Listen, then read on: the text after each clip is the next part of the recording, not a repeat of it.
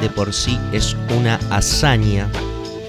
El tiempo, el ruido, el espacio parece que conspira contra nosotros y cuando por fin terminamos, a veces el olvido o la decepción nos llevan al ocaso de toda esa magnífica aventura que nos entretuvo por un tiempo. Hay lectores ávidos que lo devoran en horas y hay lectores que, bueno, se toman un tiempo necesario para llevar a cabo la lectura.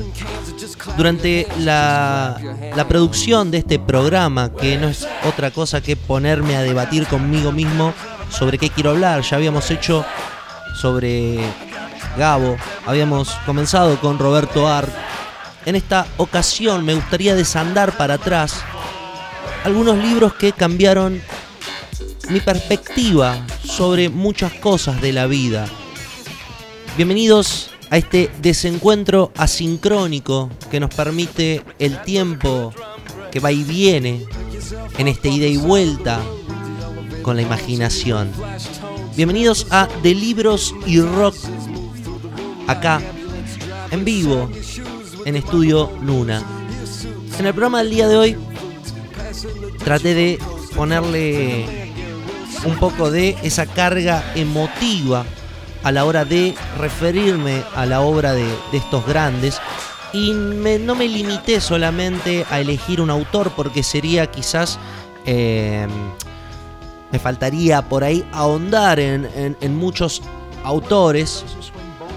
Pero fue una cuestión de elegir y, poner sobre la mesa esos libros que eh, me marcaron, manifestaron, y todavía alguna que otra vez trato de volver a citar. Sabes que no vuelvo a leer los libros dos veces. Una vez que leo un libro, ya queda.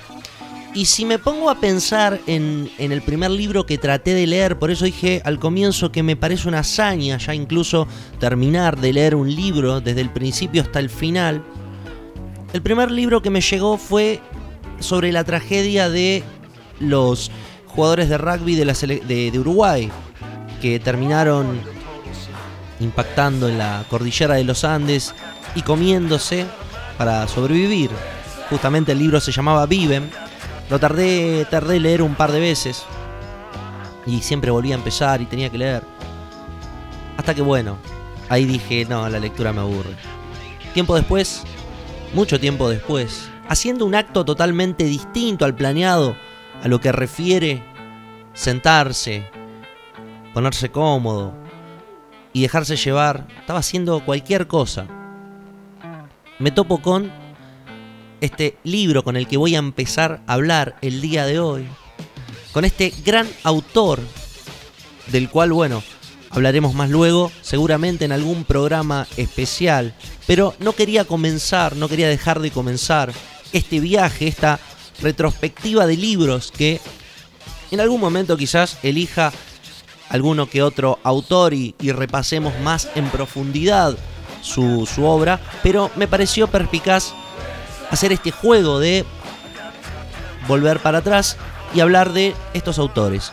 Bueno, el primero que, voy, a, que voy a poner sobre, sobre el tapete es el gran libro, la gran novela, Crimen y Castigo, el autor Fyodor o Fidor Dostoyevsky, uno de los grandes narradores, grandes novelistas, destacados en su existencia, porque no hay que contextualizarlos en tiempo y espacio.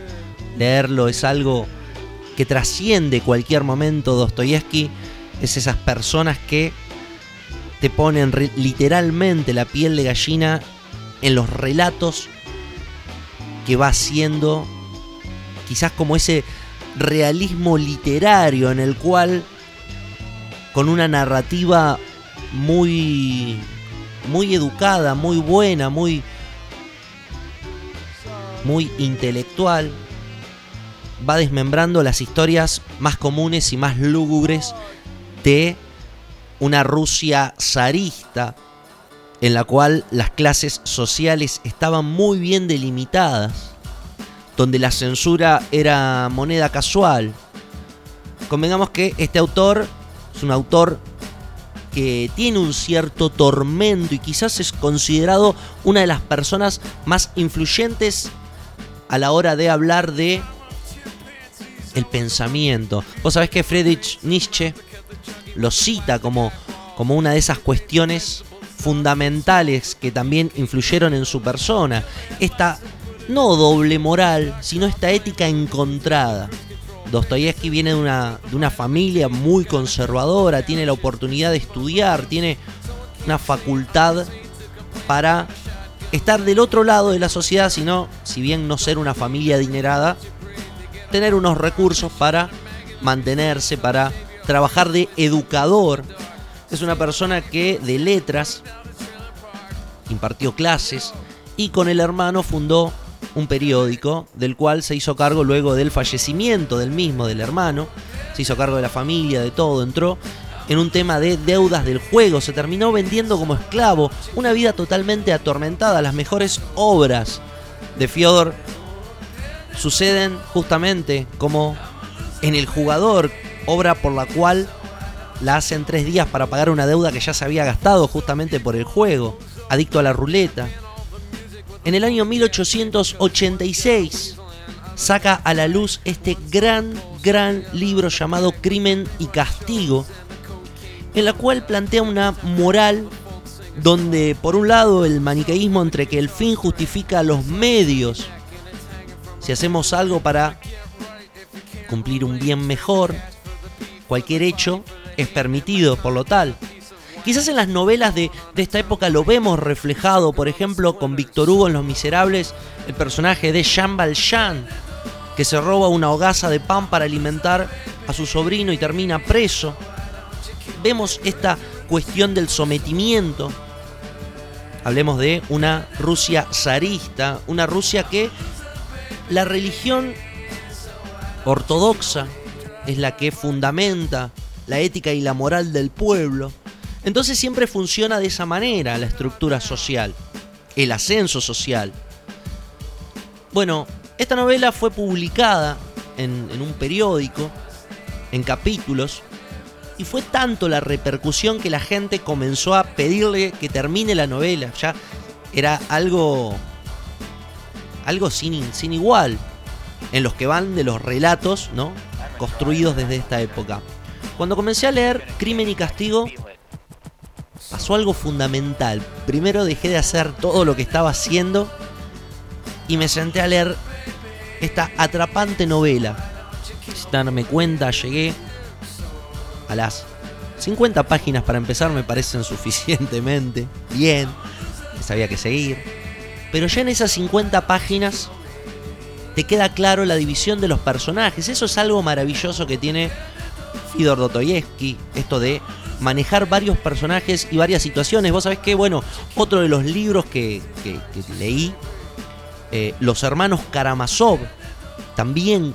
A ver, cuando hablamos de Dostoyevsky hablamos de una moral que por un lado va desde lo lo mítico, la, palabra de, la religión ortodoxa en sus personajes tienen, juega con, ese, con, con esa ambigüedad atea en sus personajes, en los hermanos Karamazov, vemos esa cuestión de la persona, bueno, en Crimen y Castigo el protagonista, Rodia, que abandona en primer lugar estos valores, ¿no? Siempre pone a esos personajes atormentados donde la mente le dice una cosa, pero la presión social dice otra.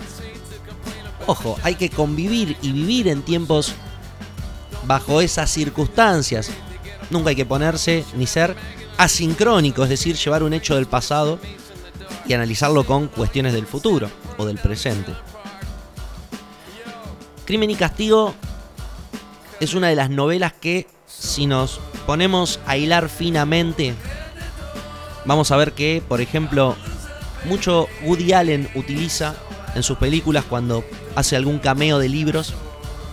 Ahora la que me viene a la cabeza es Match Point, cuando está hablando, cuando empieza la película, que hay un cameo Crimen y Castigo en la película, la de Ro uy, la, la, del testigo que lo persigue para todos lados, que está leyendo, empieza la película Max Caddy Eh, bueno, ya sabes qué película te digo, está leyendo Crimen y Castigo. Entonces se juega esta cuestión, ¿no? La moral, la ética, la moral, los valores. Y todo sucede a partir de un hecho que desencadena toda la historia, ¿no? No te voy a adelantar nada, te, te voy contando.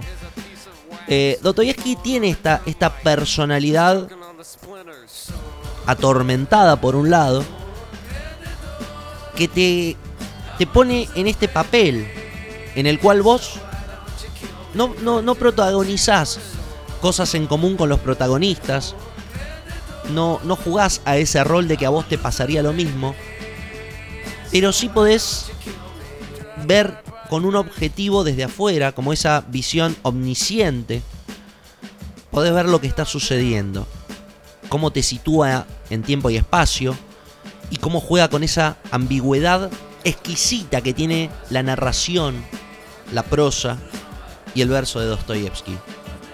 Primer libro que desandamos, Crimen y Castigo, año 1866. Quizás en ese, en ese momento, en 1866, un atentado eh, intenta concluir con la vida de el zar Alejandro III. La situación era bastante inestable, así que muchas de las cosas cuando, cuando salió y causó revuelo de, este, de esta gran novela tendieron a ser censuradas, porque hablaba justamente de un asesinato, como que instigaba. En un momento, nuestro protagonista tiene justamente un parlamento, tiene, él había publicado, dentro de la novela él publica un boletín cuando era estudiante, en el cual aceptaba justamente eh, que un hecho que, que era de tal manera como un asesinato, si tenía una buena causa, un buen fin, no era un acto tan malo, ¿no? Esta visión está muy contextualizada en esta época, en esta época de cambios y revoluciones. Estamos en The Libros y Rocks, desandando un poquito, desandando para atrás, aquellos libros que cambiaron mi visión de leer y las cosas que empecé a buscar. Escuchamos un tema cortito y seguimos de libros y rock.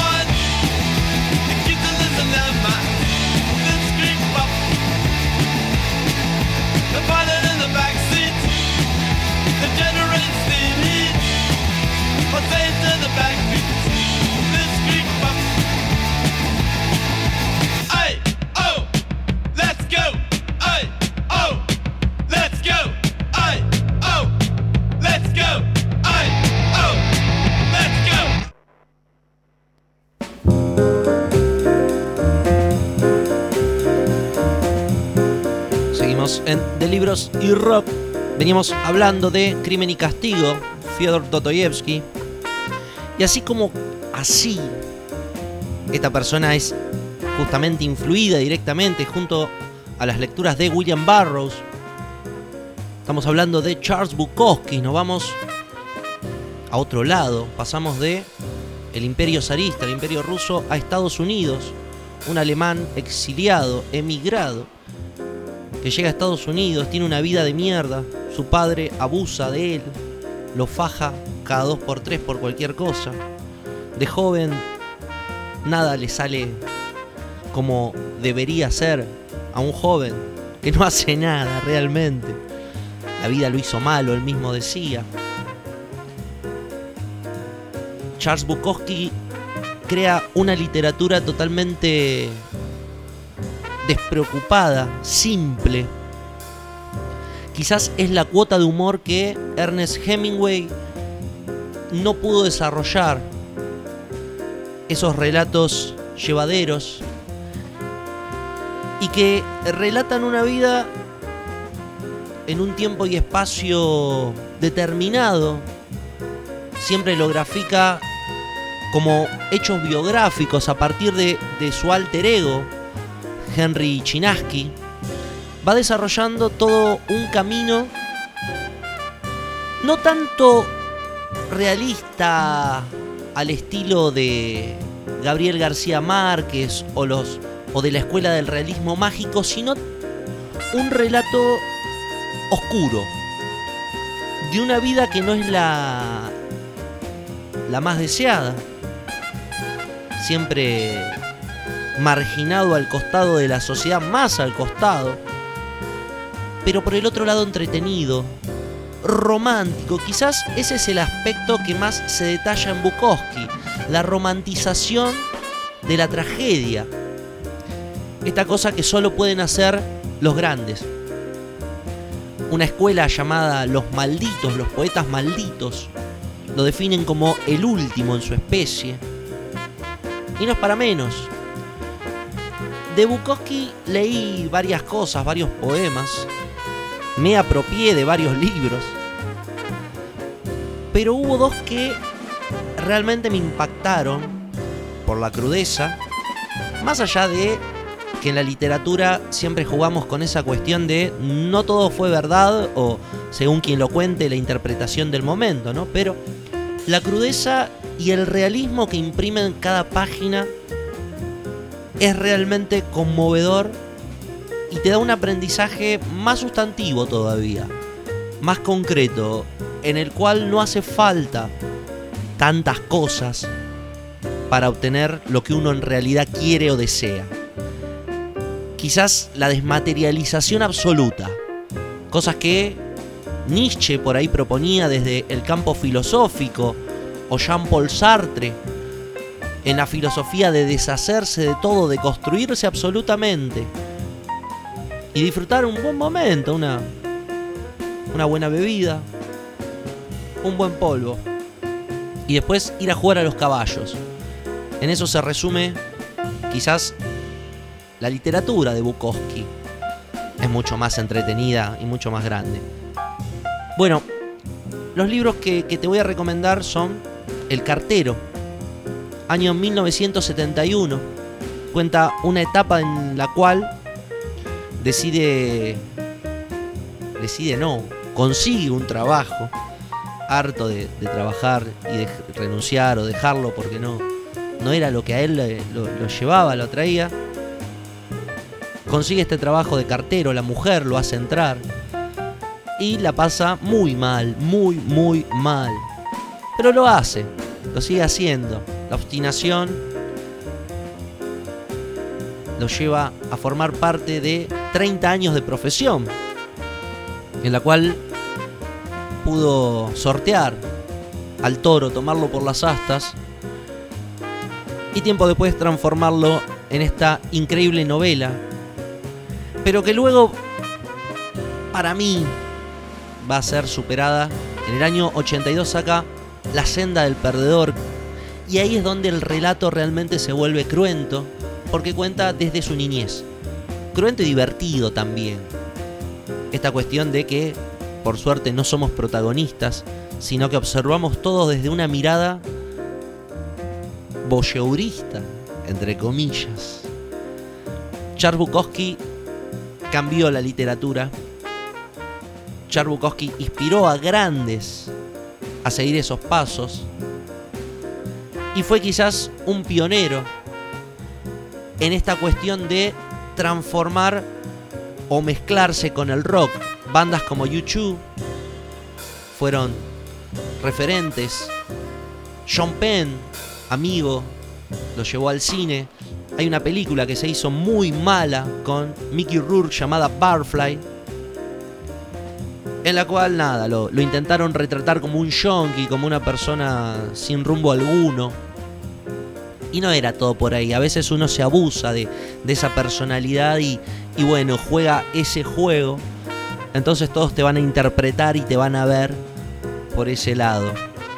O sea, es que Bukowski, algo, algo que en un punto te importa cuando te deja de importar o cuando ya decís, bueno, no me queda otra. Algo que recriminaba es que la fama le llegó de grande, más o menos a los 40, 45 años. Comienzan a pagarle para que vaya a leer poesía, comienzan a publicarlo. Si bien era parte de una corriente de poetas en el Valle de California, viajaba de un lado para el otro, en pequeñas editoriales para estos momentos, para los años 70, esta generación beatnik, justamente movía todo el ámbito de la literatura. Entonces, ya en, los 80, volver a todo esto era, comenzó a ser algo mejor pago. Los derechos por las poesías, los derechos de las novelas fueron adquiridos de una manera espectacular. Y bueno, Bukowski pasó a escribir ya en una computadora, cómodo, con un buen sueldo. Pero bueno, la, maldita enfermedad lo llevó para el otro lado y terminó como los grandes. Estamos en De Libros y Rock haciendo un repaso, desandando para atrás algunos libros, algunos autores. Por ahora te voy diciendo dos que coinciden en uno. Dos que coinciden en uno. ¿Qué querrá decir esto? Bueno, Dostoyevsky, justamente, es el primero. Nietzsche lo toma Dostoyevsky. Justamente Bukowski se enamora de Nietzsche y de Dostoyevsky. Justamente en un momento horrible en la pubertad, en el cual la cara se le llena de acné. Cosa en un extremo, extremo desarrollo del acné, que no se lo pudo curar. Y esto lo hizo un bicho raro, encima que tenía que usar anteojos y era bastante robusto.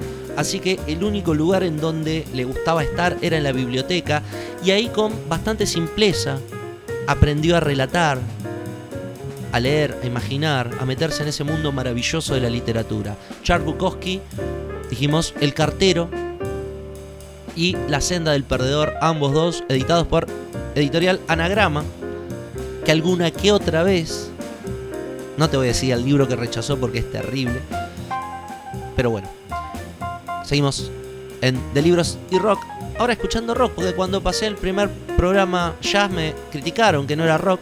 Ahora querías escuchar rock, tampoco vas a escuchar rock. Vamos a escuchar un poco de Green Day. Do you have the time to listen to me whine about nothing and everything all at once? I am one of those melodramatic fools, neurotic to the bone, no doubt about it. Sometimes I give myself the creeps. Sometimes my mind plays tricks on me. It all keeps adding up. I think I'm cracking up. Am I just paranoid?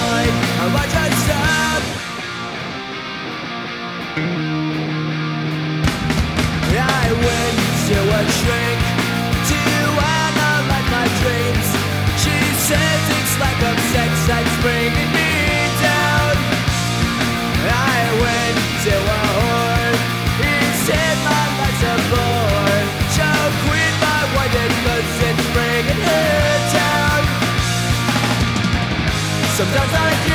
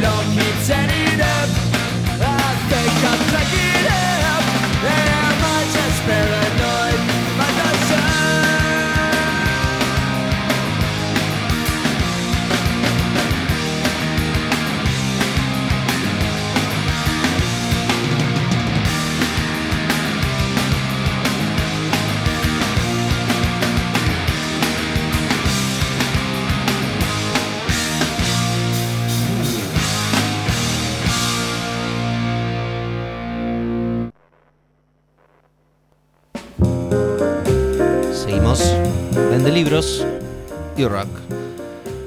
Bueno, estamos haciendo un repaso de construyendo para atrás, desandando el ovillo, de algunos libros que me parecen importantes a la hora de tenerlos en cuenta para hacer algún especial, hacer algún capítulo especial de cada autor, pero en este caso me pareció pertinente poner como, como un ranking ¿no? de estos libros que leí, que no tuve la posibilidad quizás por la cuestión de que uno lee y ya está, lo deja ahí, de compartirlo. Entonces armamos este segmento para hablar un poco de este material. Un gran ávido reflector, relator, fotógrafo de la realidad latinoamericana de los años 60, 70, el señor Mario Benedetti. Una de las novelas que me, sorprendió por el relato, cómo empieza, con un chiste bastante negro, un relato muy entretenido, con un final hilarante, ya para, para arrancar una novela que luego su trama desenvuelve esta, esta cuestión de el poder y lo que hay detrás del poder, pero no el poder, pues sino el poder con la corrupción, el poder con los medios de comunicación, todo se desarrolla en Uruguay, recordando siempre un viejo viaje en París, pero la, trama se desarrolla en Uruguay. Es del año 1965, así que también la censura era parte de, de la vida cotidiana churrúa. Y esta novela marca esa visión en la cual la verdad a veces cuesta aceptarla. A veces es mejor para mantener un perfil social, para mantener un lugar dentro de la sociedad, es mejor ocultar algunas basuritas debajo del tapete. Gracias por el fuego. Una novela prohibida, obviamente, en el año 73 por la dictadura y posteriormente en la Argentina, por poner en duda la palabra oficial. Y bueno, y obviamente a Mario Benedetti por alentar las posiciones revolucionarias en todos sus aspectos. Un gran fotógrafo de la realidad latinoamericana junto a, a Galeano. Estamos en De Libros y Rock. Recordando un poco algunos libros. Vamos a pasar rapidito porque siempre que uno saca estos programas que lo saca de la galera, dice programa especial. Así que no vamos a omitir ese asunto hoy, programa especial. No tenía ni pensado. O sea, tenía ya el programa hecho, pero no, te- no sabía que iba a ser hoy el momento.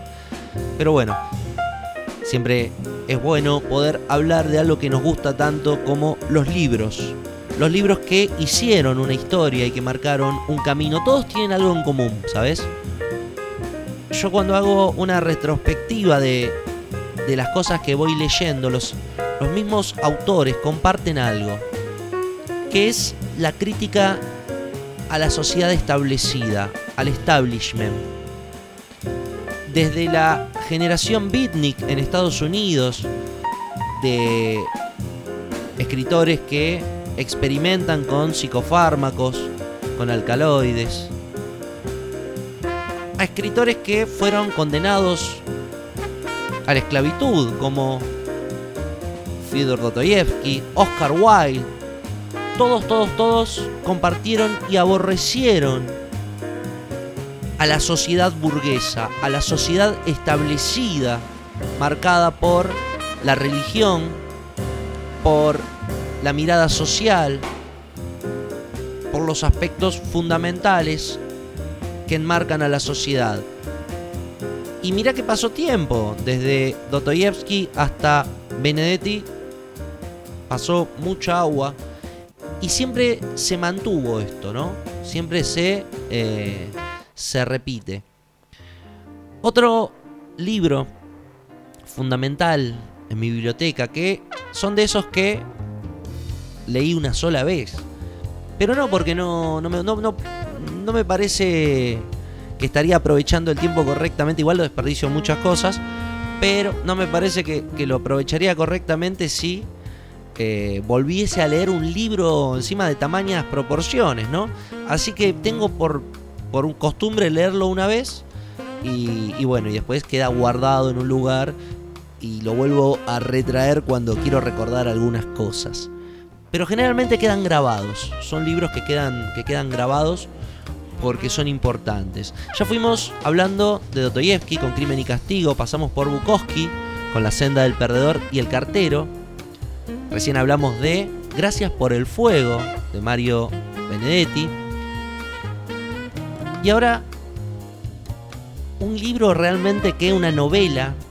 En realidad es la primera novela editada, pero ya la tercera escrita. Estamos hablando de los premios, año 1960, y su autor, don Julio Cortázar, que nos entrega esta obra de arte. No, no, una obra de arte, sí, una, una gran novela. Pero, a ver, ¿qué es lo bueno de esta novela? Que dentro de su mundo todavía es no tan hermético. Hay cosas que yo no pude leer de Cortázar, no porque no tenga acceso, sino que no me, perdía en su nebulosa. Pero te quiero contar que este libro es fenomenal por muchas cosas. En primer lugar, por la forma de presentar a los personajes y cómo va desandando una cuestión que luego, ¿sabes dónde la vi reflejada? En Ernesto Sábato, en De Héroes y Tumbas, sobre héroes, eh, relatos sobre héroes y tumbas.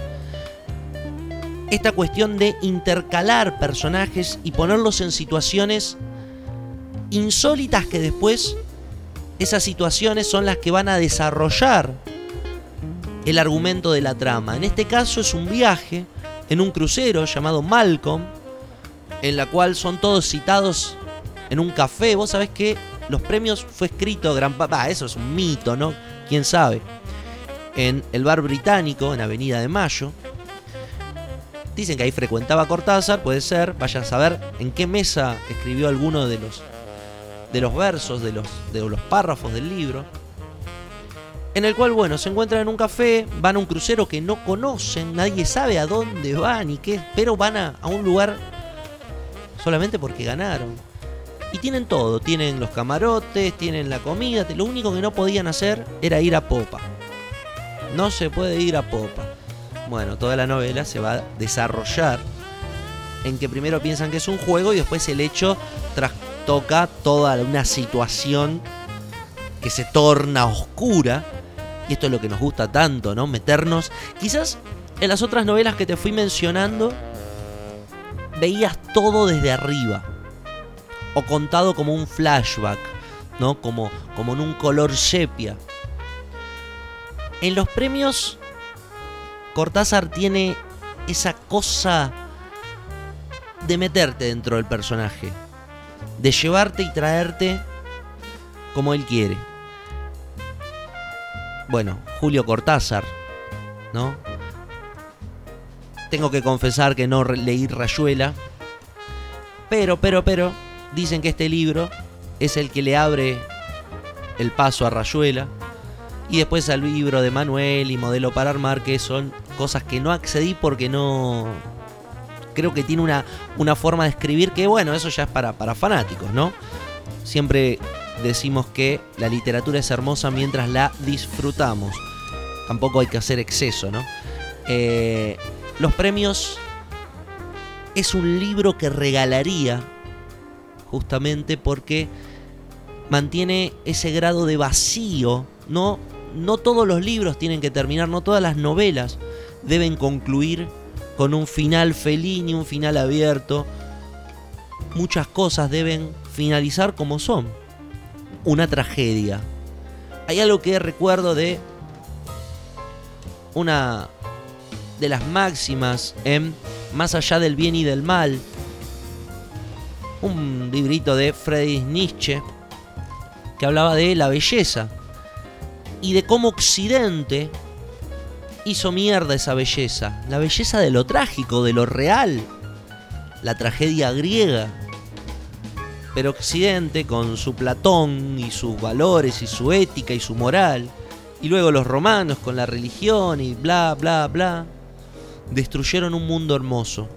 Entonces, quizás lo que nos gusta de estos autores es que juegan con la tragedia y que pueden dominarla, pueden sosegarla, llevarlas a situaciones y lugares que nos permiten todavía incluso más allá de el hecho acontecido disfrutarlas. Y eso es importante.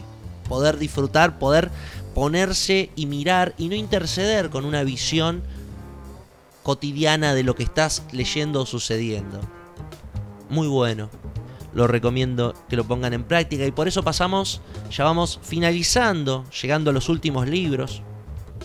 Pero no sin antes, siendo fiel a este programa, hoy estábamos mucho pasando pan, vinimos escuchando. Vamos a salir un poquito de eso y vamos a escuchar algo más tranquilo, un tema cortito y seguimos en De Libros y Rock. Espero que la estén pasando bien. Estamos acá en vivo.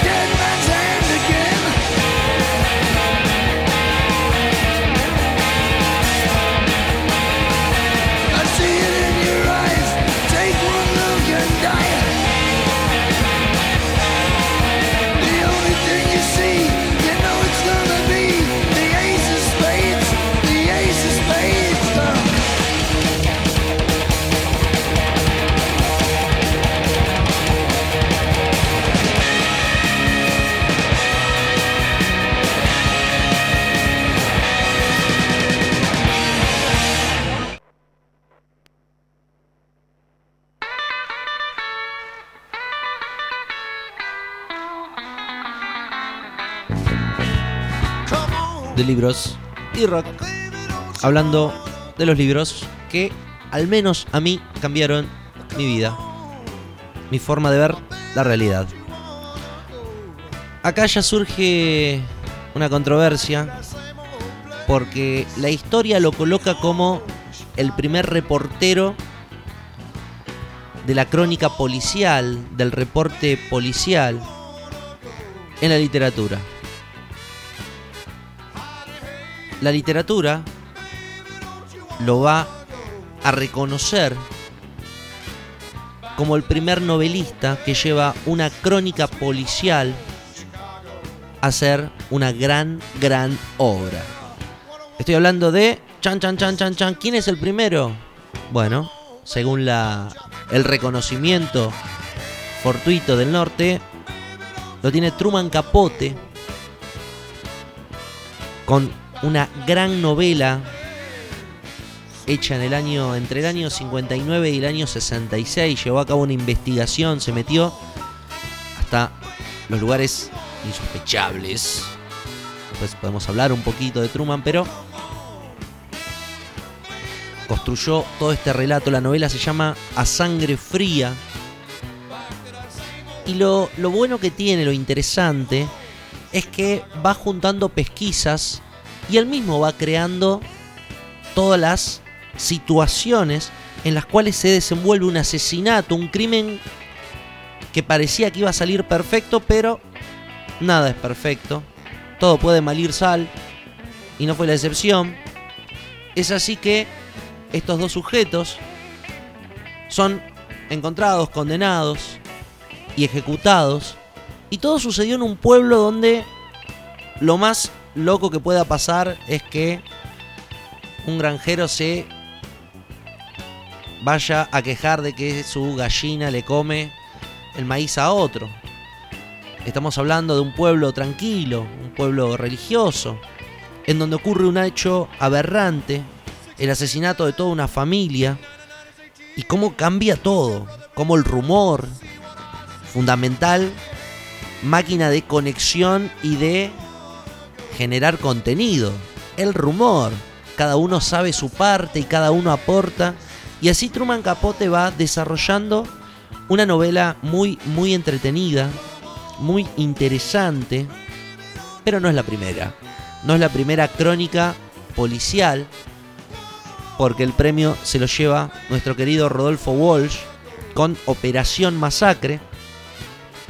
A Sangre Fría fue sacada en el año 66. En el año 65 sale Operación Masacre, un hecho aberrante en la historia argentina, en el cual relata los fusilamientos de unos civiles.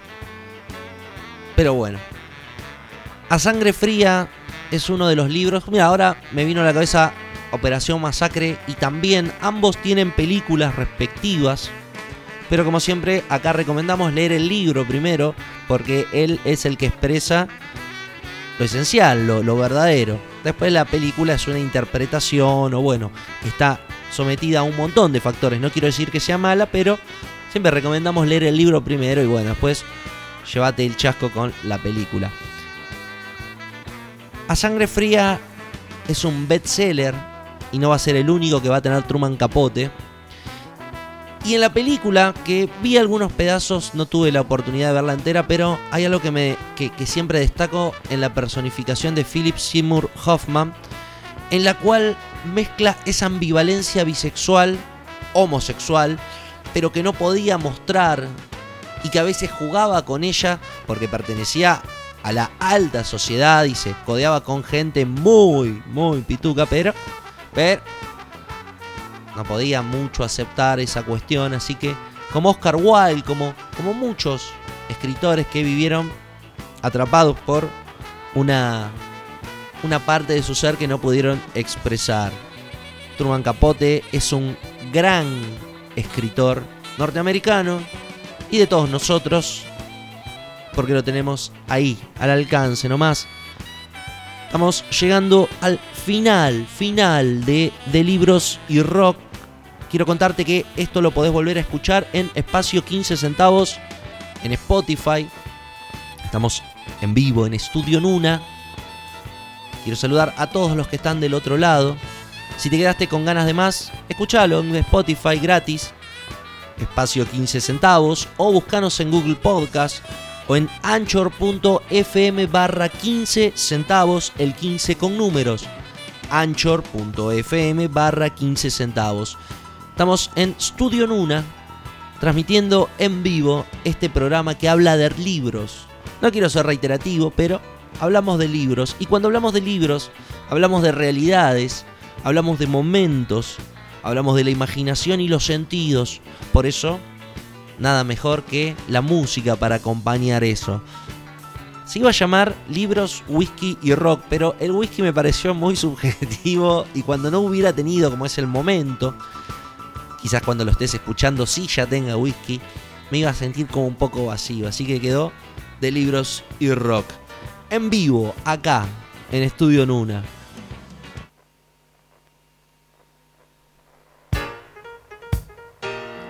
Escuchamos el último tema y seguimos.